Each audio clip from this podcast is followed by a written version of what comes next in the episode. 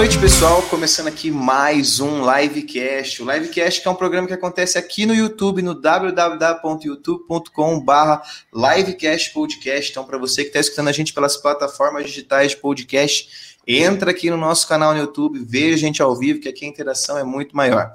Eu sou Matheus Barbosa, professor de Geografia, formado pela Universidade Estadual de Londrina, e se você quiser achar a gente no Instagram, é no arroba live.cash O nosso programa de hoje vai ser sobre folclore, cidade invisível, e com a gente hoje está a Laís, a nossa co-host de hoje. Então, Laís, se apresenta aí para a galera. Oi, gente, boa noite para quem está assistindo, bom dia, boa tarde para quem está ouvindo o para quem está ouvindo o podcast. Opa.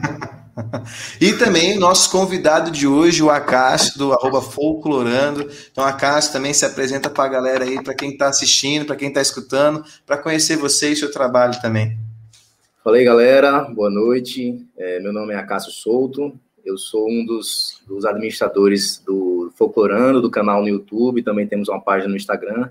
E, como já diz o nome, né, a gente fala sobre folclore brasileiro, cultura brasileira em geral, sobre história indígena. É, eu sou advogado de formação e tenho esse hobby aí de pesquisar sobre folclore brasileiro, escrever também sobre o assunto. Você sabe que a gente colocou lá no, no Instagram um, uma enquete lá perguntando aonde as pessoas é, escutaram falar sobre folclore e a maioria votou que somente na escola, somente na escola que eles que eles veem o folclore. Mas antes da gente é, começar, né, eu acho que seria legal para muitas pessoas então que às vezes viram na escola esqueceram que nem sabem o que é folclore, a gente definir de fato o que, que é o folclore. Mas antes disso, parece que o Marcos chegou aí, já vou colocar ele aí, na, adicionar ele na, na live para ele se apresentar. Muito boa noite, Marcos. Opa, boa noite, galera. Desculpa aí o atraso, tudo bem com vocês? Tudo certinho. Gente, vamos, vamos começar essa, essa nossa live de hoje já questionando isso, né? O que, que é o folclore, como que esse folclore está no nosso Brasil e por que, que as pessoas não conhecem tanto esse folclore como deveriam, né? É, na verdade, o folclore ele está em tudo praticamente que a gente vivencia, né? É um conjunto de costumes, é, de lendas, de danças, que é, é, um conjunto cultural que vai sendo passado geração por geração por meio da via oral, principalmente, né? Então, o folclore está na nossa dança, o folclore está na festa de, de, de, Santos Reis, o folclore está lá no boi bumbado, Muba Meu Boi, o folclore está nas cirandas, o folclore está nos costumes, nos dialetos nordestinos, do sudeste, do norte. Então, o folclore é uma questão também de identidade, tanto identidade brasileira como identidade regional, né? É, é, o Brasil é um mundo, né? Então, o folclore tem esse, tem esse, esse caráter também identitário e é, em resumo, é, são manifestações feitas, inclusive você falou que as pessoas ouvem mais na escola, né? Só que essa tradição, ela é passada hoje também de diversas formas, né? Além da, da, da via oral, né? É, uma outra coisa que você perguntou também é por que, que as pessoas não conhecem tanto assim o nosso folclore, né? É, um dos fatores é por conta da, da mídia mesmo, né? A gente, desde pequeno, a gente conhece muito é, a cultura de outros países, né? Mitologia grega, eu conheço desde criança assistindo Cavaleiro do Zodíaco, então eu conheço parte da mitologia grega desde criança, egípcia, se assistindo a Múmia, por exemplo. Então essas outras culturas são muito bem representadas no cinema e na, e na televisão, mas o nosso folclore realmente só deu as caras com o sítio do Pica-Pau Amarelo, há uns, sei lá, 15, 20 anos atrás, e foi ressuscitado agora pela mídia, graças à Netflix, né, por conta da Cidade Invisível. É, uma das coisas que a gente colocou lá no Instagram, pessoal, era que eles falassem o que, que vocês mais lembram quando se fala de, de folclore. Muitos colocaram os nomes de alguns, é, de algumas figuras ali do folclore brasileiro, mas uma, uma resposta é, me, me me trouxe um questionamento que até iria trazer para a live, eu acho que seria importante, que é o fato de que o folclore é como se fosse a própria mitologia brasileira. Foi isso que a pessoa colocou. E aí eu até queria saber de vocês se isso de fato pode ser uma verdade, se o, o folclore ele pode ser considerado a mitologia é, brasileira. Veja, há uma questão bem polêmica aí nesse assunto, porque é, eu acredito ser meio errado chamar de mitologia brasileira. Primeiro, porque é, Saci não é Deus, né? não é entidade divina. Mas vamos falar dos deuses brasileiros, né? De é, Ayangá, Tupã. Também não pode chamar, podemos chamar de mitologia brasileira, porque no Brasil há diversos povos indígenas. E tem um determinado povo indígena que adora determinados, determinadas entidades divinas. Já outra, outro povo indígena adora outra, outras entidades indígenas. Então, se nós chamarmos de mitologia brasileira, estaremos unificando esse povo num povo só, e, na verdade, é, é, existem as diferenças né, de, de povos indígenas, de entidades que eles adoram, que eles representam, mas Saci, Curupira, não são entidades divinas, não são deuses, né? São é, é encantados da mata, né? É muito legal isso que você falou, né? Porque você falou da cultura indígena e assim conversando antes, a gente viu que é, o folclore na verdade é uma mistura, né? Então existe isso. a cultura indígena, existe cultura africana, europeia. E como que elas se mesclam, né? Como que isso acontece no folclore brasileiro? É, na verdade, né? O, o folclore tem sua origem é, o folclore chamado folclore brasileiro tem sua origem de matriz portuguesa, né, europeia, africana e indígena. Então, hoje fica difícil você ter uma, uma entidade só, um encantado, que ele tenha é, é, todo o seu traço indígena, todo o seu traço africano, porque houve uma mistura, né? É uma mistura de conhecimentos, né? O folclore também é isso, né? Uma mistura de conhecimento, as pessoas estão se conhecendo, mistura de conhecimento de culturas diferentes. É um bom exemplo é o Saci Pererê, né? Que ele na verdade é um em sua origem é uma entidade, um encantado guarani, né, chamado é, Iazi. E esse Iazi Ateré, que é um menino indígena de duas pernas, ele acaba se tornando um menino negrinho, no, no, no, de uma perna só. Outras regiões falam que ele é um diabinho, tem um rabo do diabo, tem chifre. Então, há várias vertentes e variações a depender da região do Brasil.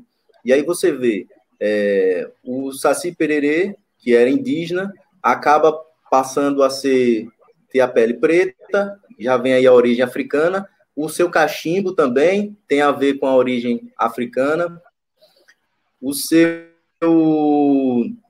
é, o gorro, né, que, os, que o Saci usa é do Trasgo português, que é uma, uma, um, um, personagem do folclore português também muito parecido com o Saci, que faz é, é, brin brincadeiras, que irrita as pessoas, faz traquinagens. Então, o Trasgo ele tem esse gorrinho aí. Então, quando os portugueses vêm para cá, acaba fazendo essa, essa mistura aí de, de culturas e, e conhecimentos. Inclusive, a, não só o Saci, né? A gente também sabe que a Cuca, ela não é 100% brasileira também. Né?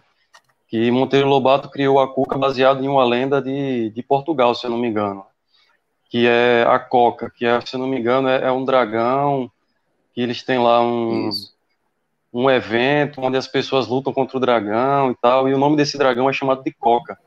Então ele acabou pescando um pouco dessa cultura também portuguesa para criar a cuca que, que a gente conhece, né? Então, como a Cássio falou, né, tanto da parte indígena quanto da parte europeia, e por conta do, do folclore ele ser passado de forma oral, a gente não tem muito, a gente não tem muitos livros, né, que, é, que a gente possa, que a gente pode se embasar, né, para poder falar do folclore. Então é que acaba que as origens de, dessas entidades acabam se misturando com outras culturas ao longo do tempo, né, por conta da justamente dessa desse telefone sem fio, né? Um, um fala uma coisa, outro fala outra e aí ao longo do tempo as pessoas acabam interpretando de maneiras diferentes. Sim, Marcos, eu ia falar disso agora, perguntar para vocês essa questão da cultura, da, da história oral mesmo, né, de ser passado de geração para geração. E a gente está vendo que agora, por exemplo, é, de uns 20 anos para cá, as pessoas estão ficando mais distantes dos familiares por causa das novas tecnologias, né? Então, a gente conversa menos em casa, a gente conversa menos com os avós, tal, acaba acontecendo. E será que a gente pode relacionar isso com essa decadência, assim? Porque agora, se a gente for perguntar para alguém de, sei lá, 15 anos sobre o folclore, não vai saber muita coisa e vai saber exatamente só o que foi passado na escola, né? E normalmente é passado em casa, os avós normalmente contam, né? Os tios mais velhos e tal. Será que essa tecnologia está atrapalhando? Veja, é, eu estava lendo um artigo muito interessante que fala sobre esse assunto, é, que o folclore ele foi passado por muitos anos, né? Por exemplo, eu que eu e Marcos somos de Sergipe, né? É, aqui no Nordeste. Marcos cresceu no, em uma cidade pequena também de Sergipe, chamada Rosário do Catete. Eu nasci numa cidade muito pequena, de 6 mil habitantes, chamado Macambira. Então, é um bairro aqui na capital da Aracaju. Então, meu avô me passou o folclore dessa forma, né? Sentado ali na, na beira da calçada, ao ele adentrar na chácara dele, as formalidades que ele fazia em respeito a um possível curupira, né? Então, mas eu estava lendo uma matéria que falava sobre isso, Laís, e o, o eu não me lembro de quem era que, que, tava, que, que escreveu o artigo, mas ele fala que as rodas de conversa elas continuam, mas de forma diferente. Elas se adaptaram à modernidade. Então, por exemplo, esse bate-papo que nós estamos fazendo aqui agora é o que antes foi o meu avô falando para mim. É, nós conversando, conversamos entre nós quatro aqui, só que várias pessoas estão assistindo, várias pessoas vão ouvir o podcast. E, e essa são a, a, nova tradição oral está sendo passada dessa forma, por meio das novas tecnologias. Lá o, o arroba folclorando, a gente está semanalmente postando coisas, então estamos fazendo, né? Nós somos operadores agora, somos responsáveis por, por promover o folclore brasileiro e não deixá-lo morrer. Né? Isso, a tecnologia, inclusive, chegou até para ajudar, né? Para a gente poder, inclusive, falar sobre a nossa cultura em lugares onde ela nunca chegou, né? Por exemplo, o folclore mesmo, ele é mais difundido no interior do nosso, do nosso país, né? As pessoas do interior é que conhecem mais as histórias do Saci, da mula sem cabeça mesmo, lobisomem, que é muito famoso lá na minha cidade, e praticamente em cada esquina alguém dizia que era lobisomem. É, é assim. então, graças à, à, internet e à nossa tecnologia hoje, eu acredito que veio mais para agregar né, do que, do que para do que para segregar, né? Fato que com esse distanciamento e tudo, né, com a tecnologia a gente acaba ficando mais distante e tudo mais. Porém, com perfis como o Folclorando mesmo, e tem vários outros perfis aí que continuam difundindo a cultura indígena e o folclore, justamente levando essa, esse conhecimento a lugares que nunca, que nunca chegaram antes. Né? Hoje a gente tem uma facilidade que antigamente nossos avós não tinham, de falar de folclore, por exemplo, daqui de Sergipe para uma pessoa lá dos Estados Unidos.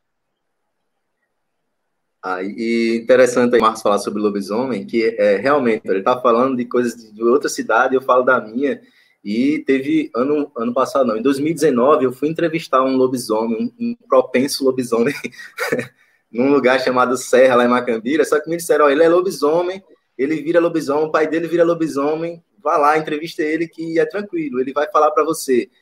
Na hora que eu perguntei o cabra, velho, se ele era lobisomem, ele falou, não. Aí eu disse, mas seu pai é, né? Ele falou, não, também. Aí eu acho assim, ou me trollaram, ou, ou ele teve vergonha ali de, de, ser filmado na hora, né? Mas assim, o pessoal que me contou, depois eu fui falar, me jurou que na verdade ele era assim, quando ele bebe mesmo, ele começa a falar. E geralmente tem muito isso, né, lobisomem? Uma pessoa com aparência mais velha, com barba grande, aí que não se cuida muito, as pessoas já diziam, ah, aí vira lobisomem, né? Bater, brigou com a mãe às vezes, né? É, e no interior também há muita relação, né, entre o maçom, né, que a maçonaria ela traz muitos segredos, né, e, e esse é, essa, essas dúvidas que nós temos acerca do que é a maçonaria, de como é o dia a dia da maçonaria. Então, costumam ligar a maçonaria a, a, coisas diabólicas, né? É, isso aí é uma manifestação folclórica também. E também ligam a maçons, viram lobisomem, lobisomens, né? E é tanto que lá no interior não chamam maçom, chamam maçone. Os maçons são chamados de maçone, né? É bem interessante. É, o... eu, só, só queria dar uma pausa aqui, porque o pessoal tá pedindo para eu mandar um, um salve aqui, um oi. Então eu vou mandar um salve para a Mariana, para o João, para a Maristela, para o Pedro, todo mundo está pedindo um oi aí, então já vou mandar aí. Mas outra coisa que eu quero falar com, agora, que é essa, essa questão que você falou, que tipo assim, é, quando a gente observa essas, essas histórias que vocês contam, para mim, por exemplo, eu não sei se, se a galera está escutando, ou para a Laís mesmo, para quem está tá assistindo, é um impacto diferente para mim, porque assim, para mim, o folclore é como se fosse uma questão cultural meio distante. E, e para vocês aí no Nordeste, é algo que, tipo assim, é, são histórias que para muitos é uma realidade, né? Para muitos, eles, eles até explicam formas de vida ali né? Tipo, ah, é, justificam algumas atitudes de certas pessoas por conta do folclore. Então é muito legal perceber isso, né? Essa diferença do Brasil, de como Sim. vocês veem o folclore, como a gente vê o folclore, né? É uma coisa muito, muito maluca. Assim, eu, tô, eu tô escutando vocês falando, e tipo assim, vocês vão falando, eu vou ficando impressionado, assim, com, com, com as coisas que falam. Ó, o Marcos caiu, mas voltou aí. É, esse é mesmo... eu tô, eu tô distante aqui do roteador, que minha mulher tá lá no computador, eu tô aqui no celular e tá ruim a internet aqui, mas vamos lá. É, esse, esse mesmo espanto que você falou aí, é, tem um, um, médico que eu acho que é um médico é, americano, que ele foi fazer trabalhos na Amazônia alguns anos atrás, acho que na década de 90, e ele fez relatos né, em, em seu livro que atendeu uma mulher que estava grávida de seu terceiro filho. E a mulher, é, e ele perguntando, e ele, quando ele perguntou sobre o pai da criança, a criança, a mulher falou que o falou dessa forma: os dois primeiros é do meu marido, mas esse é do Boto. E ele achou que isso era uma, uma, sei lá, uma brincadeira, alguma coisa do tipo, e questionou, e ela falou firmemente, como se estivesse bem irritada com a pergunta. Os dois primeiros filhos que eu tenho é do meu marido, mas esse que está aqui em minha barriga é do Boto. Então, isso realmente, no Pará, o Pará para mim é o, é o estado que é mais rico no folclore, mais, mais onde é mais vivenciado o folclore de forma assim bem intensa mesmo. Eles têm ainda festivais. É, mu é muito lindo que o, o, governo, a população em geral lá promove o folclore muito bem. No Amazonas também. É, eu acho que no norte, no nordeste é bem mais forte, Isso. mas eu acredito que assim, é, na, no, na área rural e no interior, essas histórias elas, elas vêm com mais intensidade, né? Porque eu tenho lembrança assim das minhas férias, eu tenho família no interior de Minas Gerais e eu cresci em São Paulo, capital. Então, quando eu ia passar as férias lá, o meu terror, meu medo era ouvir barulho no quintal, que quintal que é de terra, de sítio mesmo. E eu ouvia barulho e falavam para mim que era o lobisomem. E, tipo, gente adulta. E assim, até hoje, se a gente conversar e fizer barulho de madrugada, eles falam que era o lobisomem, que foi mexer com, com gado, com boi, foi mexer com as vacas, essas coisas. Então, eu acho que, tipo, no interior, na, na, na área rural, assim, que as pessoas têm mais contato, conversam mais umas com as outras, né? Tipo, é, tá calor, vai para fora, fica na varanda de casa todo mundo junto conversando e tal. Então, eu acho que vem com mais intensidade essas histórias, e é uma coisa que a gente vai perdendo, né? É, de acordo com o tamanho da cidade, infelizmente. Isso. Minas Gerais também é o grande berço do folclore, né? É, e eu vejo que, assim, às vezes, até para. Assim, eu sou professor de geografia, né?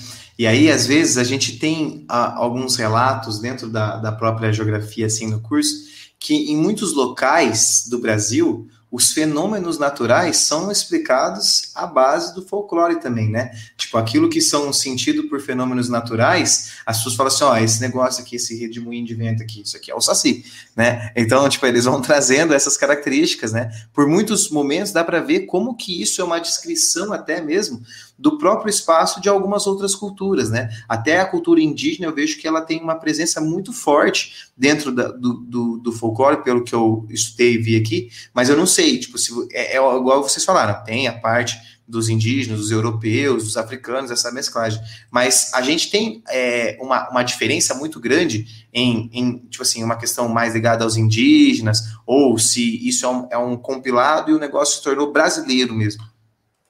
Isso.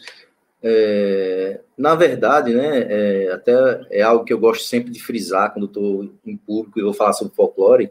É, o folclore é comumente né, descrito como algo que é mentira, né, fazendo essa analogia. Ah, isso aí é folclore, ou seja, isso aí é mentira. Né? E como nós falamos aqui no começo do nosso bate-papo, o folclore não é uma mentira, o folclore é uma história, é, é são manifestações culturais, artísticas, passadas aí, geração por geração, mas não significa ser mentira, né? Então, daí a, a, as pessoas às vezes se ofendem, né? Com, quando algo é comparado a folclore, mas na verdade é, é, é, eu, eu, eu fui em 2019 para conhecer mesmo de, de, de perto a, os potiguaras, lá na Baía da Traição, na Paraíba, né? Um abraço aí a, a Breno Xavier, que é também indígena potiguara do lá, que me recebeu bem lá. Foi muito legal essa imersão cultural que eu fiz lá com o povo indígena.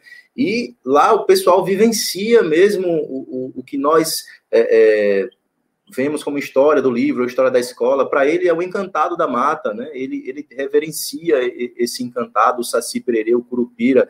Existe lá o, o o ritual da lua, em que eles adoram a deusa Jaci, aí ele, eles tomam a, bebida de, de jurema, né, de casca de jurema, que é um alucinógeno, e, e é, é, acabam fazendo esse ritual aí de, de adoração à deusa Jaci, algo assim, que eles vivenciam muito mesmo, e para eles é o encantado da mata, existe ali, para outras, outras regiões são apenas lendas, mas os mitos e as lendas, eles surgem para explicar aquilo que as pessoas não têm explicação ainda, né? E aí eu lembro que, eu não sei dizer explicação científica, mas sei dizer que tem, certo? É, eu vi, em cima da Serra de Macambira, duas bolas de fogo brigando. Só que isso tem uma explicação científica, certo? Eu não, eu não me lembro aqui agora, mas isso, isso é, é, é, é algo químico, certo? Só que existe uma lenda chamada Luzerna, que são dois compadres, né, um compadre, um compadre, compadre é, comadres, né, que, que morrem brigados, né, como, como chama aqui no interior, que morre de mal. Então, muitas vezes os compadres estão lá brigados e com um, um deles ou os dois morrem e não fazem as pazes. Então, eles ficam a eternidade lá em cima da serra, duas bolas de fogo brigando uma com a outra. São chamadas de luzernas, em outro lugar é fogo fato. E eu vi isso aí. A, mãe da minha madrasta falou: olha lá, olha as duas luzernas lá brigando na serra. Aí, depois pesquisando, eu vi que era que isso tem uma explicação científica para isso. Mas é justamente o mito é isso, é, é, é aquilo que nós não temos explicação. É, e você falando, né, Acácio, da questão dos indígenas, eu acho que é, é, é mais forte, obviamente, para eles, porque assim, a gente pensa, né, que há muitos anos, tudo que eles sabem sobre pesca, é, sobre ah, a lua tá cheia, então vai ter mais mosquito, a lua não, não tá aparecendo a lua, tal. Isso tudo foi vivência deles e são histórias passadas de geração para geração, é, numa forma oral mesmo, né? Então, eu acho que se intensifica muito mais as histórias e acaba se tornando uma verdade mesmo, porque foi do jeito que eles aprenderam a como viver, como se alimentar e tal, tudo sozinhos, eles e a natureza, né? Isso, justamente.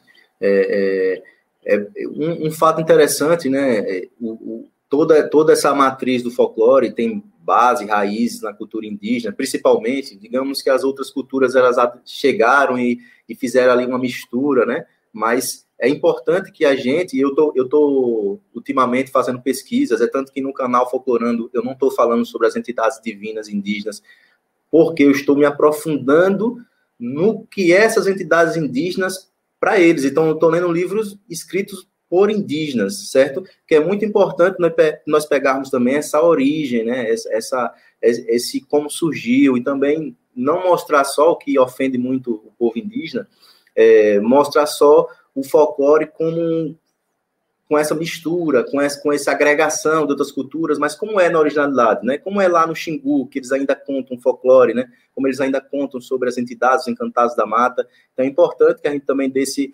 esse, essa voz, né? Até a Cidade Invisível teve uma falha para mim, a não, não dar essa voz ao povo indígena, de participar ali, tanto do casting, como também do, do da produção, da roteirização, né, essa participação aí foi uma falha da série que espero que eles corrijam na segunda temporada.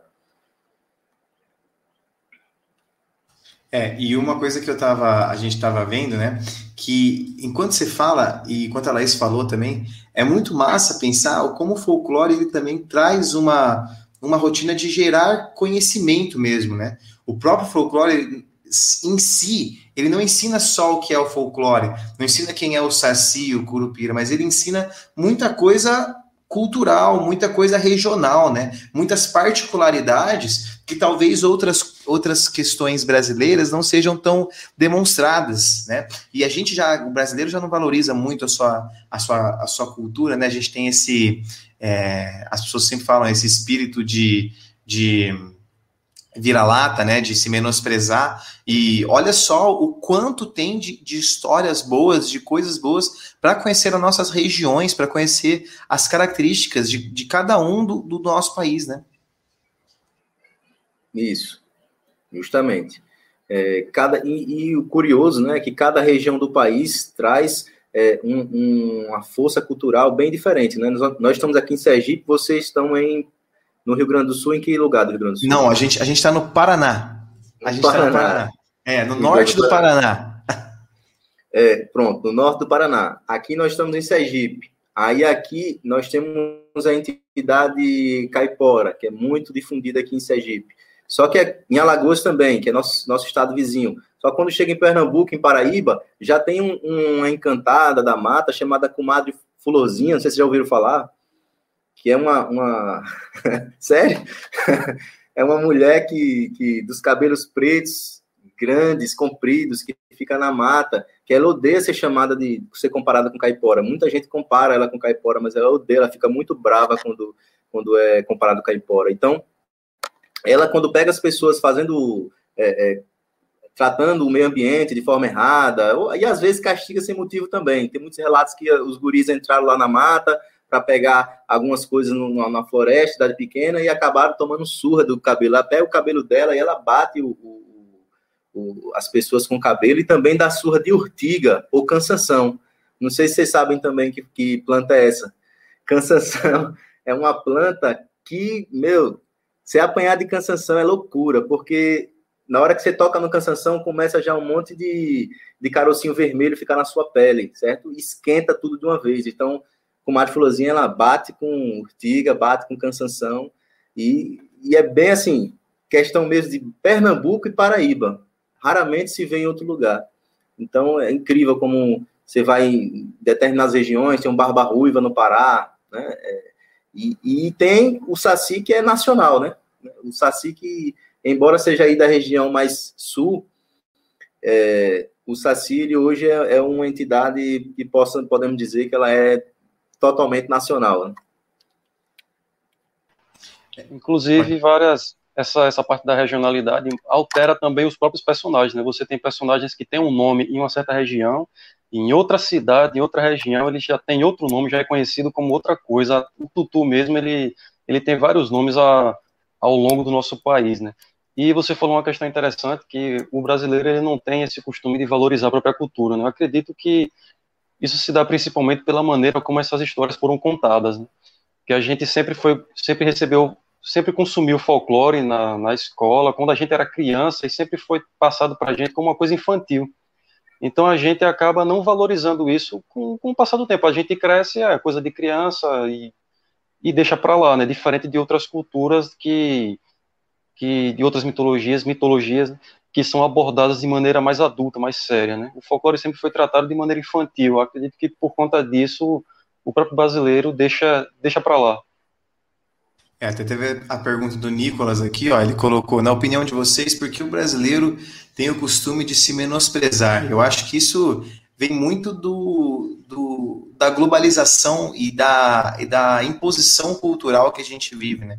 Essa desvalorização do que é brasileiro e uma valorização do que é externo, muito mais uma, uma questão central ali, Europa, Estados Unidos, né? Ali países que são mais industriais, eu acho que isso tem muito a ver até mesmo com a indústria cultural, né?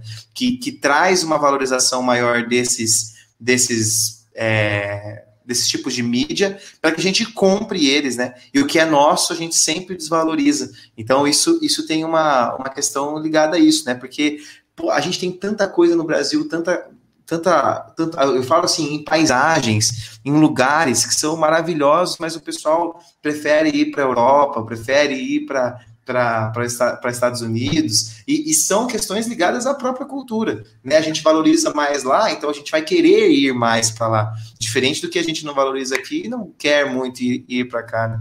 Então eu acho que essa pergunta do Nicolas, na minha opinião, é essa, mas eu quero saber de vocês também. Cara, assim, o brasileiro desvaloriza até o próprio idioma, né? Se você prestar atenção, tem vários termos da nossa língua que a gente ignora para falar esse termo em inglês. Por exemplo, feedback. Eu escuto isso muito na, na minha profissão, porque eu sou designer, né? Então eu trabalhei muito em agência de propaganda e lá a galera fala muito feedback. Feedback é o que? O retorno do cliente, é simplesmente uma resposta do cliente. Então, você vai fazer uma, uma videochamada, os caras vão fazer uma call, já começa a partir daí, já começa a se desvalorizar a partir do próprio idioma. Então, acredito que isso daí é uma coisa. Só que, na minha opinião, a parte de, de o brasileiro sempre se menosprezar é por conta de, de anos e anos de, de, o país não ter evoluído como os outros países evoluíram. Né? Assim, o brasileiro ele acaba olhando muito para o que tem nos outros, nos outros países e ele vê, pô, o país é tão grande, tão, tão com tanto potencial e e ele não chega nem perto da qualidade dos serviços que tem em outros países. Então acaba que se, se desvaloriza mesmo, menospreza o. Porque de fato algumas coisas lá né, são melhores do, do que o que a gente tem aqui. Então muitas vezes você acaba. A grama do vizinho é sempre mais verde, mas ah, geralmente de fato é, né? nesse caso, em alguns, em alguns sentidos. Né? Como é. algumas coisas lá funcionam e aqui não. É, é importante a gente pensar também que esse é, por exemplo, dos Estados Unidos, né? É um desejo dos Estados Unidos que o brasileiro se curve a ele sempre, né? Como todos os outros países, porque ele quer sempre ser a potência mundial, né? Então, claro que tem culpa da gente também de ter esse complexo de vira-lata, mas obviamente que tem uma, uma vontade de domínio muito fácil e aí a gente entrega as coisas para eles assim, né? De mão beijada. Então, essa questão de desvalorizar a cultura, desvalorizar a língua, desvaloriza o país, desvaloriza o que o seu país dá, você vende baratinho, dá de graça, na verdade, né? E acaba que a gente fica nessa situação. E aí a gente pensa, né? Por que, que eles têm tanta coisa melhor que a gente? É porque a gente não valorizou e entregou de mão beijada para eles. A gente fez uma live aqui sobre o cinema nacional e a gente até tocou nesse assunto mesmo né? A gente falou sobre o cinema nacional e como o cinema nacional é rico. Mas uma das coisas que me chocou foi o investimento que se tem do filme, da produção do filme brasileiro e o investimento que se tem do filme internacional. Né? Lá você tem, por exemplo, um Vingadores, que são investidos milhões e milhões de reais, e aqui você pega um filme brasileiro tem uma verba mínima para fazer, né? É o brasileiro que não valoriza a sua própria cultura mesmo. É, e isso a gente está falando não para as pessoas se tocarem e ficarem chateadas, mas é para as pessoas se tocarem no sentido de, de ficar espertas com isso, de que a valorização cultural era uma valorização social que pode valorizar ainda mais o nosso Brasil, o brasileiro, né? A gente, a gente tem, olha só, tantas coisas que vocês dois estão falando para a gente, que a gente está descobrindo agora. Tipo assim, eu e a Laís estamos descobrindo agora. Isso é falta de conhecimento de, de território, de região, sabe? Então eu acho que assim, a gente está muito distante de uma unidade federativa mesmo, né? Que a gente não é uma união de fato, né? A gente está muito muito distante de, de, disso tudo. Por isso que eu até, até gosto de, de, de, dessa nova cara assim do livecast, de chamar pessoas de fora daqui da região sul. Para mim é, é assim, é uma das coisas mais legais, porque a gente pode conhecer coisas novas, não só sobre o tema, mas sobre a região, sobre as coisas e, e como o folclore influencia nisso e como a gente não conhece o folclore, consequentemente a gente não conhece nossa história e nossa, e nossa cultura, né? Uma das partes da nossa cultura que é o folclore. Sim, Justamente. e essa questão isso, da isso. nossa história, né? Ah, desculpa, Cássio, você quer falar? Não, pode falar, Laís, eu vou eu... depois essa questão da nossa história que a gente está falando, normalmente está muito próximo da gente e a gente não conhece, né? Por exemplo, meu pai é paraibano. E aí, essa comadre Florzinha, eu nunca ouvi falar, anotei aqui para mandar mensagem para ele, perguntar, pai, quando você era criança, alguém já te assustou falando isso tal? E assim, a gente nunca ouviu e acaba passando batido, né? E aí a gente tem as séries, Monteiro Lobato também, que foi importante, né?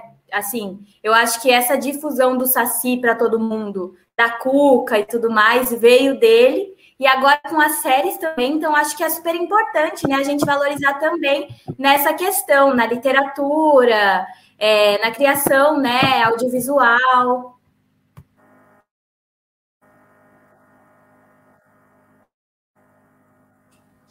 Acho que o Acácio travou aí. Deus, tá, tá, você tá por aí, Acácio?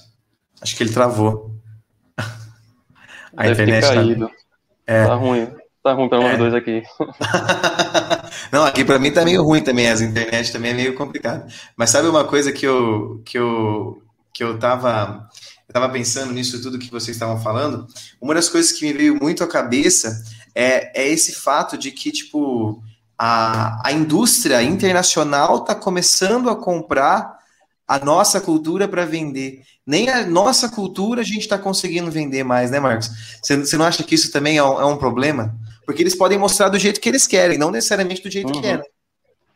Exatamente. Isso foi uma das coisas que, inclusive, aconteceu em Cidade Invisível. Né? Eles abordaram o, as entidades da, de uma maneira que, não, que, de certa forma, não está escrita nos livros. Né? Eles, eles imputaram uma certa origem nos personagens que não é a, a origem mais conhecida, mais popular. Até a Cuca mesmo, eles mudaram totalmente o, o aspecto, as características da Cuca, eles mudaram totalmente. Então, realmente, quando o, o estrangeiro ele vem e pega parte dessa cultura, então como não tem nenhum livro, nenhuma base assim para eles dizerem, não, a gente vai seguir esse livro aqui, porque esse aqui é a verdade. Como o folclore foi passado de geração em geração por, por via oral, então eles pegam essas histórias e interpretam da maneira que eles quiserem e apresentam e caracterizam da maneira, da, da maneira que eles quiserem.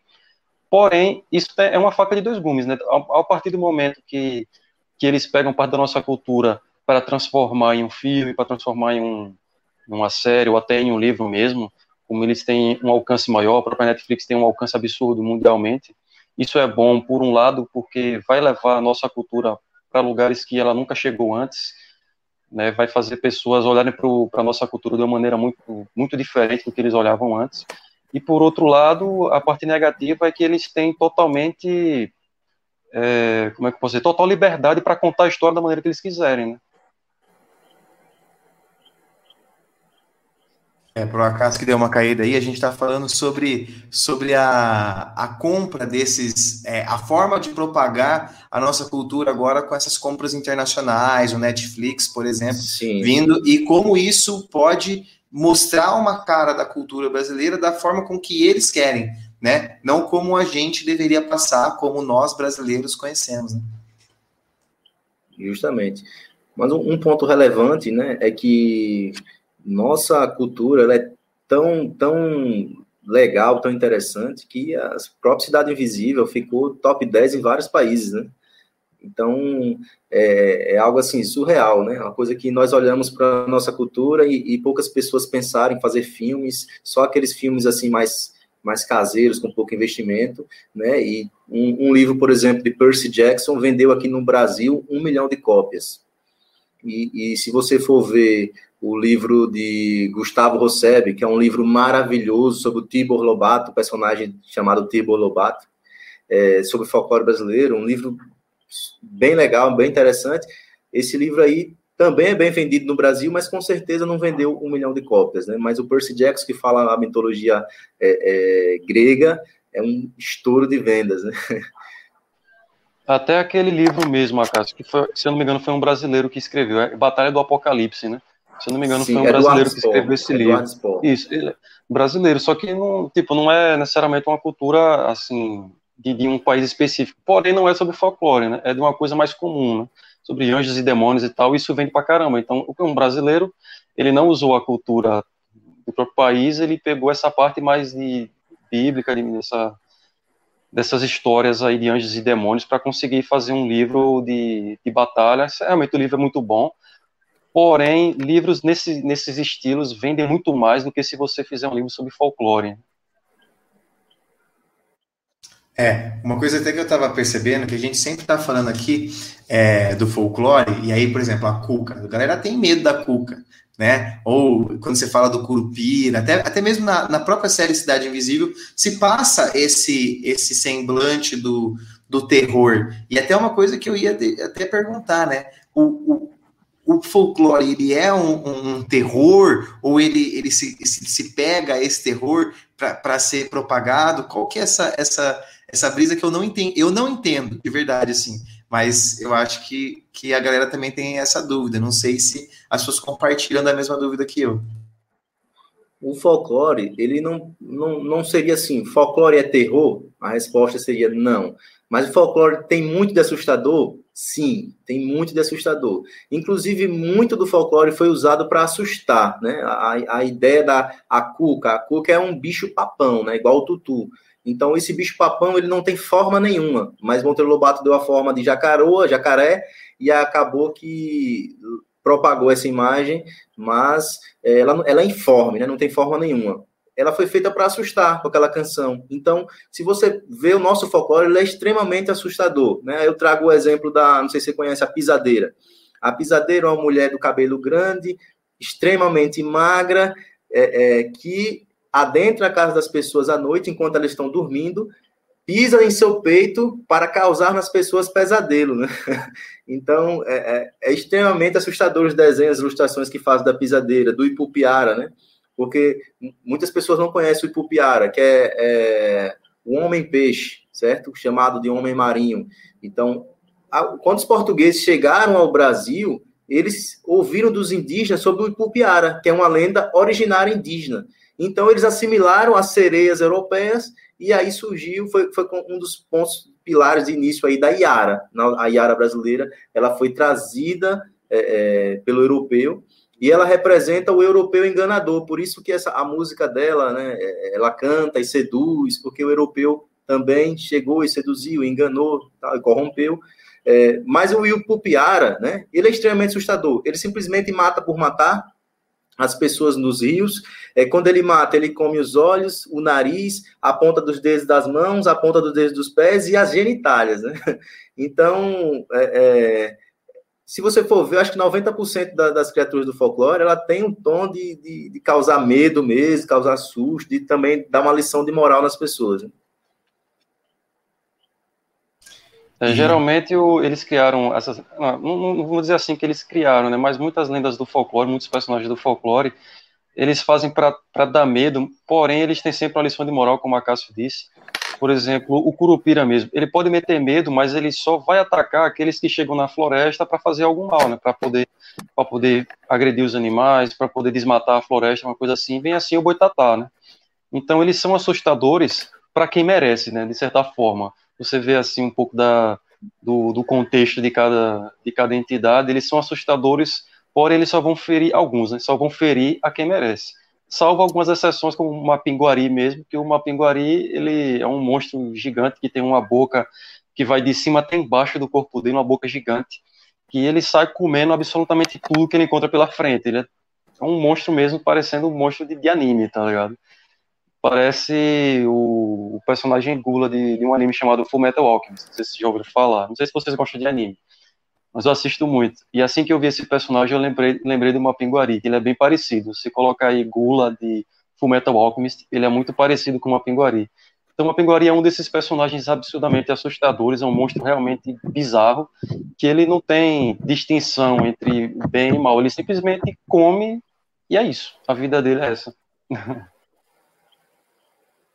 É, uma coisa que eu estava eu tava pensando também é sobre o, o como, como isso é, pode ser, enquanto estavam falando, interferente até mesmo dos, dos povos nativos para com os, os portugueses que causavam problemas nas florestas, matavam os animais, retiravam a, as, as, as vegetações. Então, assim, é, fica evidente o quanto a própria cultura, né? Era uma tentativa de uma cultura de defesa, né? De defesa do seu próprio espaço, de defesa do seu próprio território, né? E eu vejo que isso é uma coisa que acontece em tudo que é canto, né? A gente tem é, a, a, valorização da mitologia grega, as questões dos, dos germânicos, vikings, também com seus deuses, suas histórias. Então, eu vejo que, que isso pode ser uma coisa muito importante, assim, quando se fala de, de Brasil. O Brasil tem uma, uma teve, teve uma fala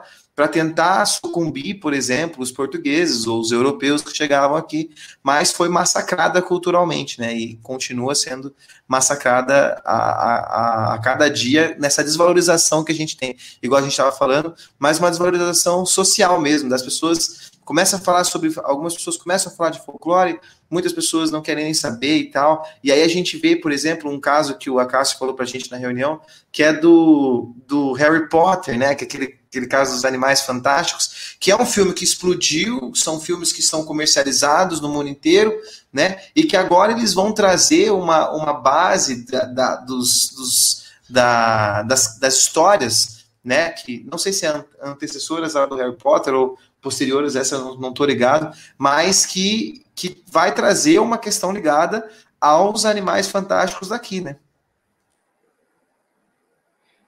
Isso, né? É, eu acho interessante o seguinte: isso gera nas pessoas um senso de espera. Nossa, nossa cultura ela é realmente interessante porque uma das maiores autoras aí da história olhou para nossa cultura e disse: eu vou falar sobre o folclore desse povo.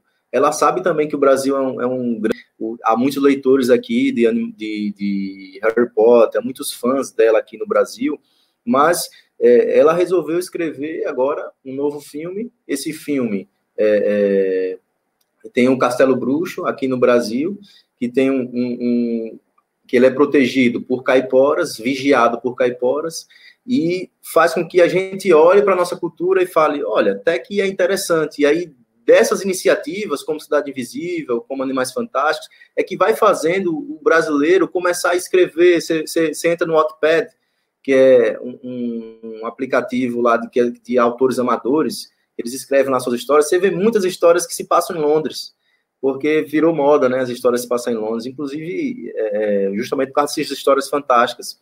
E as pessoas vão começar a olhar mais para, para a nossa cultura e a falar mais sobre olha, quantos livros de terror não dá para fazer com, com personagens do folclore brasileiro.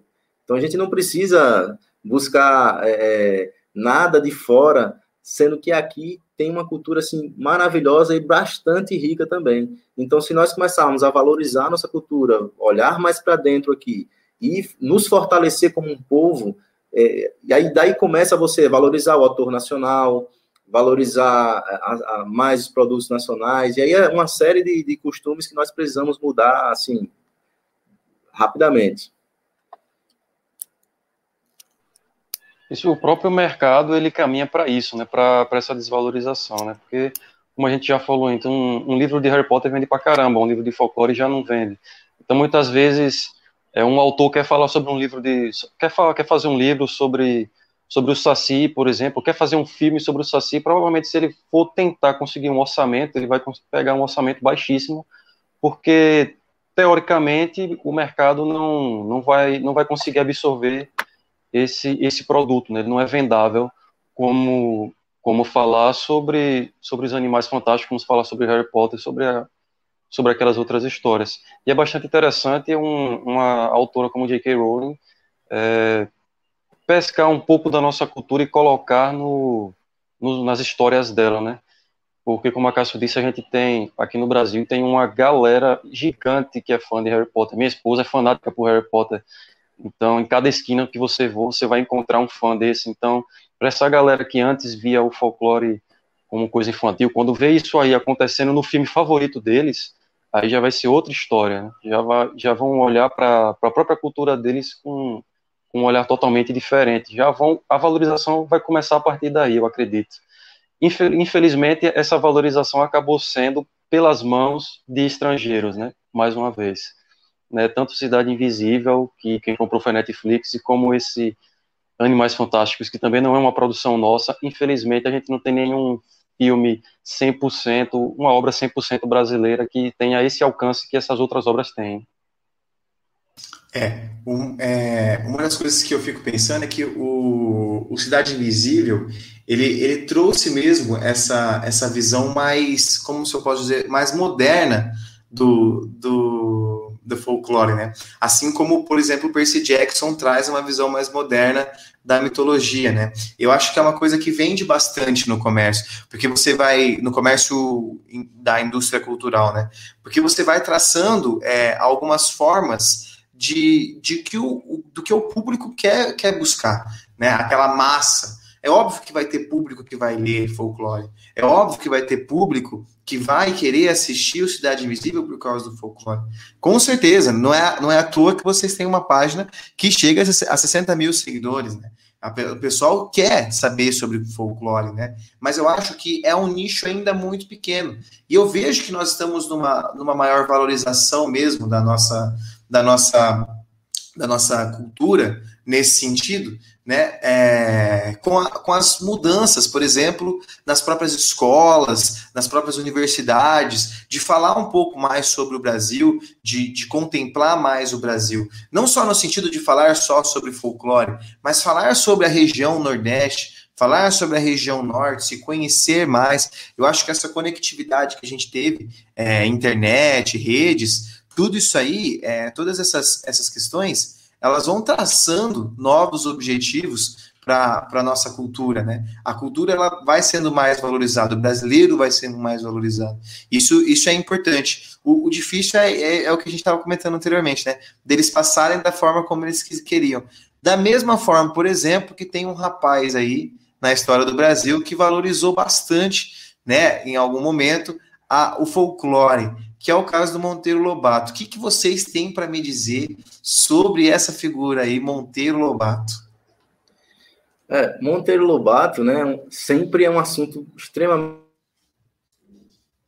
Puxa, acho que ele travou. Tá, tá me ouvindo? Agora tá. tá me ouvindo? Agora tá. Agora tá. Agora não. Travou. Marcos, fale você então enquanto eu resolvo aqui. Eu vou ter uma, um, uma conversa séria com a minha empresa de internet amanhã. Tá complicado. Tá complicado aí. Então, galera, é, Monteiro Lobato, para a gente, ele foi um grande, um grande influenciador, né? Numa época que não existia internet, que não existia essa tecnologia nem nada do tipo. Então, ele, ele foi um dos grandes responsáveis por difundir o folclore no nosso país, né? Desde a, daquela primeira série do Sítio Pica-Pau Amarelo, quando eu era, eu acho que eu não era nem nascido ainda, aquela série preto e branco, eu acho, bem antiga, que ele já apresentava vários personagens, inclusive dos livros que ele escreveu. Então, ele é uma figura, ele foi uma figura e é uma figura extremamente importante para a apresentação do nosso folclore como ele é hoje, né, como a gente conhece ele hoje. E tanto ele como o Câmara Cascudo são, são dois autores que a gente usa como base para fazer nossos posts, para fazer nossos livros, ou fazer nossos livros, né? Para fazer nossos nossos vídeos. Então, Monteiro Lobato ele é foi um marco na, na, na nossa cultura. Isso é, é o que a gente acredita. A gente valoriza muito o que ele fez e o que o legado dele continua fazendo para o folclore, para a nossa cultura hoje em dia. É, o, a primeira série do, se do Sítio Pica-Pau. Então. Não, tá ouvindo, tá ouvindo. Eu só ia falar que a primeira série do Sítio Pica-Pau tá. saiu em 1977. É muito antiga, né? Isso, muito antiga. É, tem, tem muitas pessoas, é, tem um, uma corrente que fala lá, ah, o Monteiro Lobato é racista, deve ser é, banido, seus livros.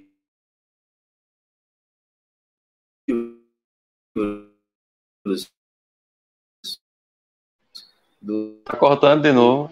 Ou é só, ou é só eu que tô vendo ele cortado? Não, cortou, cortou direto. Cortou. Caiu. Caiu. Mas eu acho que ele ia falar era de fato uma coisa, uma coisa importante, né?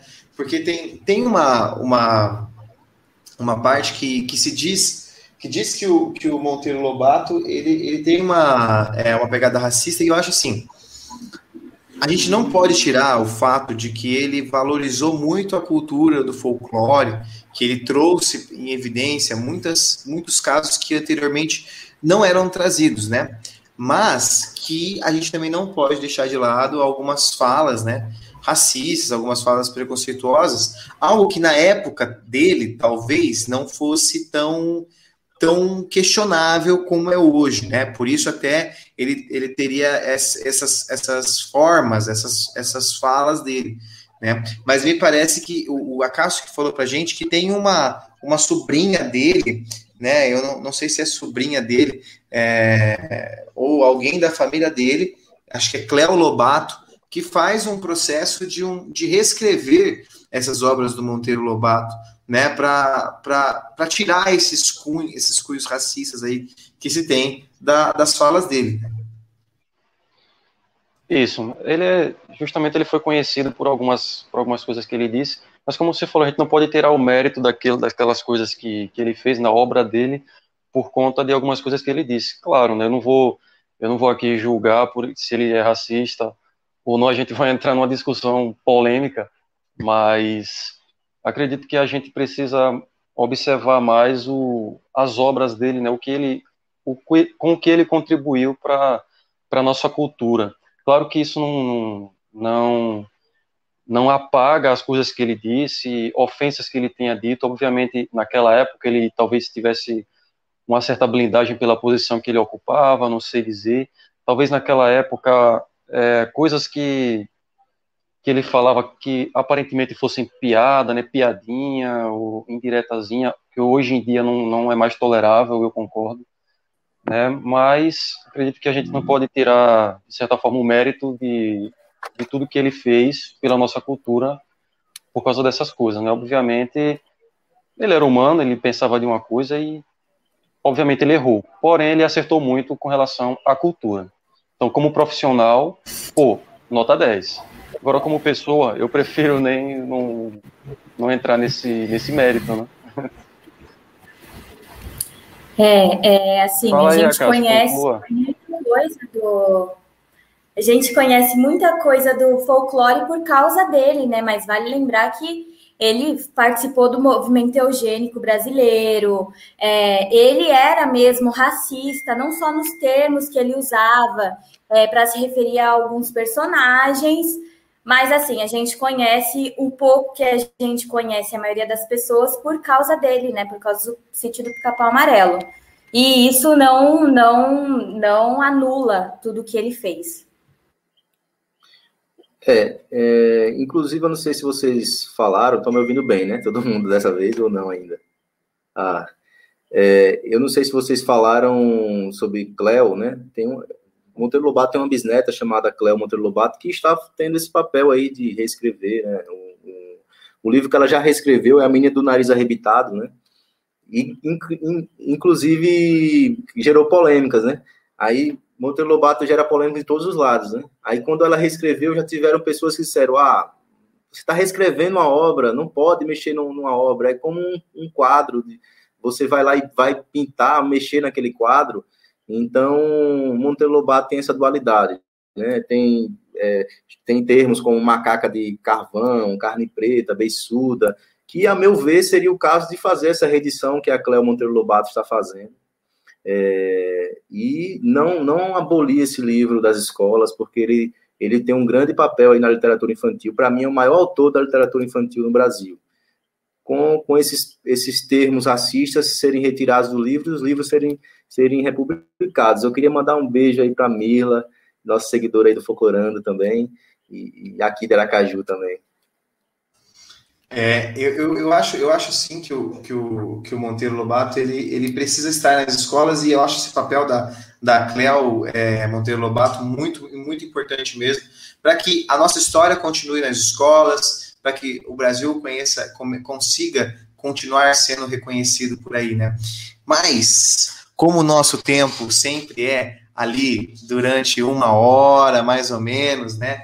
Então, a gente, a gente sempre deixa no finalzinho, para quem está tá escutando a nossa live, a gente sempre deixa um momento para os convidados falarem aquilo que achem importante em, rapidamente sobre o, o, o, programa e sobre o tema, no caso hoje, o folclore. Então, fiquem à vontade para vocês fecharem o programa com chave de ouro aí, para falar sobre o folclore, cultura, aquilo que vocês tiram da live de hoje.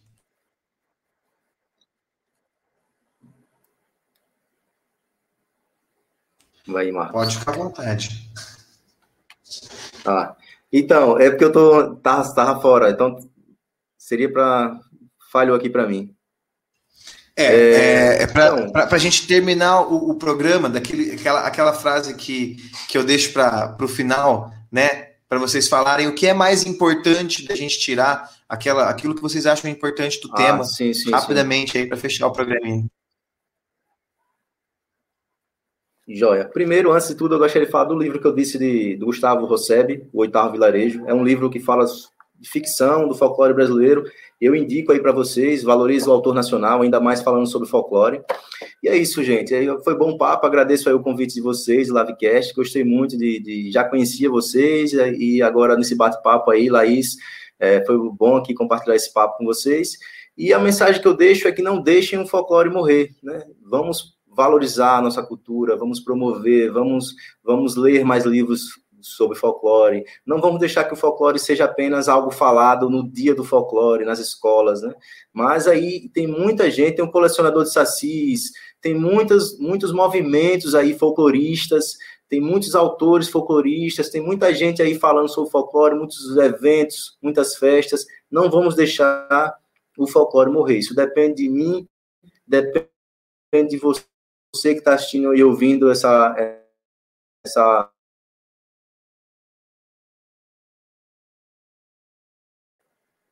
Eu acho que ele caiu agora. Então, Marcos, se você quiser deixar a sua parte também. Pronto. É, primeiro eu queria agradecer, galera, pela oportunidade né, da gente estar aqui fazendo esse papo. É muito bacana quando a gente tem a oportunidade de falar dessa forma sobre o folclore, sobre o nosso trabalho. É, quero deixar quero deixar aqui um recado para que, se vocês não curtem ainda o Folclorando, vá lá no Instagram, arroba Folclorando e curta. E como a Cássio disse, é, não deixe o folclore morrer. E uma das maneiras de não deixar morrer é você continuar repassando essas histórias para as pessoas que você conhece. Se você tem filhos, passe essas histórias para os seus filhos também. Se você tem irmãos, parentes, amigos, converse mais sobre a sua própria cultura. Né? É uma das maneiras da gente continuar valorizando e difundindo o folclore. É justamente o nosso ciclo de amizades. E uma, uma segunda maneira de continuar valorizando a nossa cultura é você ir lá no Folclorando e compartilhar os nossos posts e também assistir os nossos vídeos e compartilhar com seus amigos, que aí você vai fazer com que outras pessoas tenham o mesmo conhecimento que você está adquirindo acessando a nossa página. Beleza, galera? Então não deixem o folclore morrer. É, eu acho que isso é muito importante. Quem não fizer mesmo. isso, que a pisadeira Visite vocês hoje à noite. Pesado, pesado. Não, eu já, eu já dei uma pesquisada na pisadeira aqui. Eu que não quero saber dessa pisadeira perto de mim, não, cara. Eu tô, tô longe dela.